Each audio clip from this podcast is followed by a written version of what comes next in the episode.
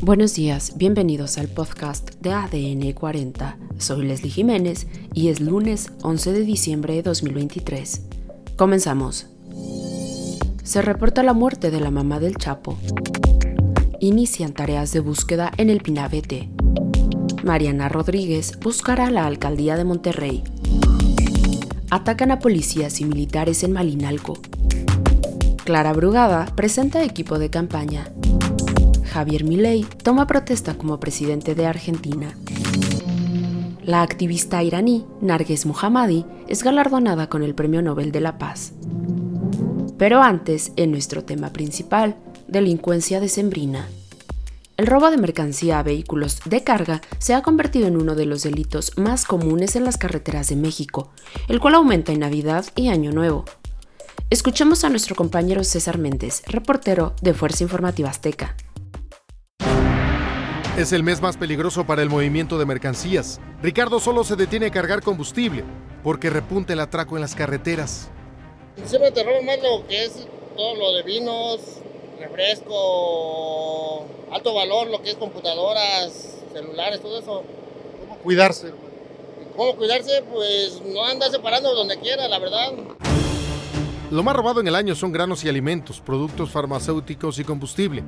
Pero en la temporada de Sembrina, esto es lo que más buscan los ladrones. En el fin de año también lo que vemos es mayor robo de artículos básicos, de comida, base, de, comida granos, frijol. Alcohol y electrónicos estadísticamente no representan tanto en la carga, pero lo que sí estamos viendo es que son robos mucho más especializados. Y sí, hay un repunte del 9.5% en el robo de unidades de carga al mes de noviembre, de acuerdo a la Asociación de Empresas de Rastreo y Protección Vehicular. También los accesos a las grandes urbes se vuelven cuevas de lobo para los camiones que transportan la carga. ¿Cuáles son los tramos más peligrosos? Lo que es la México, la México Lechería, México Querétaro. ¿Qué te dicen tus compañeros? ¿Qué te cuentan sobre los asaltos? Está muy pesado ya. Es cosa muy canijo. Nada más andar con cuidado, precaución ¿Cuál es el tramo más peligroso? La México Querétaro. La industria también denuncia que ahora los intentos de extorsión vienen de las policías locales. Las policías estatales y las policías municipales, ahí sí es donde tenemos un foco que atender, porque muchos de los eh, vehículos que van en carreteras federales son desviados hacia caminos vecinales y esas son eh, eh, autoridad que pues no es una autoridad federal. César Méndez, Fuerza Informativa Azteca. Más noticias. Este domingo, medios locales reportaron el fallecimiento de Consuelo Loera, madre de El Chapo Guzmán, a los 95 años de edad, tras haber sido internada en una clínica de Culiacán.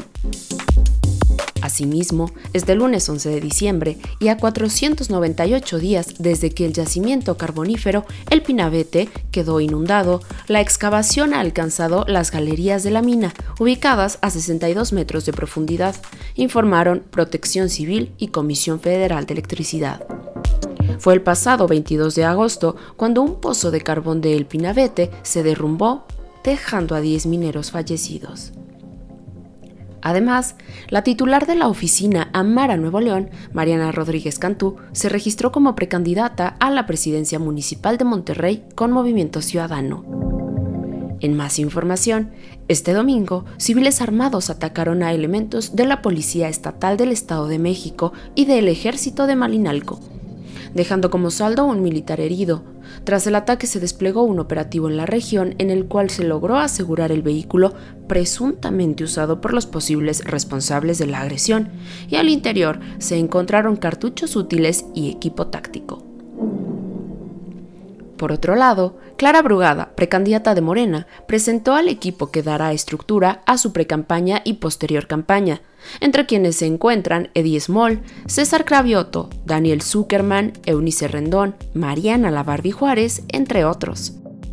Por su parte, Hugo López Gatel, Omar García Harfush, Miguel Torruco y otros personajes de relevancia al interior de Morena estarán bajo el mando de Alejandro Encinas, en lo que será un consejo asesor y consultivo, el cual será presentado la siguiente semana. Además, Javier Milei tomó posesión del cargo de presidente de Argentina este domingo 10 de diciembre. Tras una sesión en la Asamblea Nacional, el economista y comentarista de televisión recibió la banda presidencial de manos de Alberto Fernández. Javier Milei resaltó que su administración se enfocará en modificar las condiciones de vida de los argentinos y no perseguirá a políticos de gobiernos anteriores.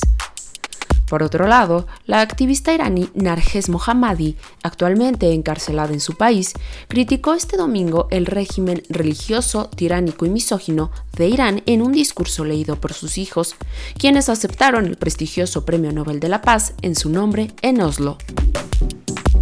Y en los espectáculos, se estrenó en Apple TV la docu-serie de tres capítulos John Lennon, Asesinato sin juicio, producción que recoge las pruebas y los testigos del asesinato del cantante.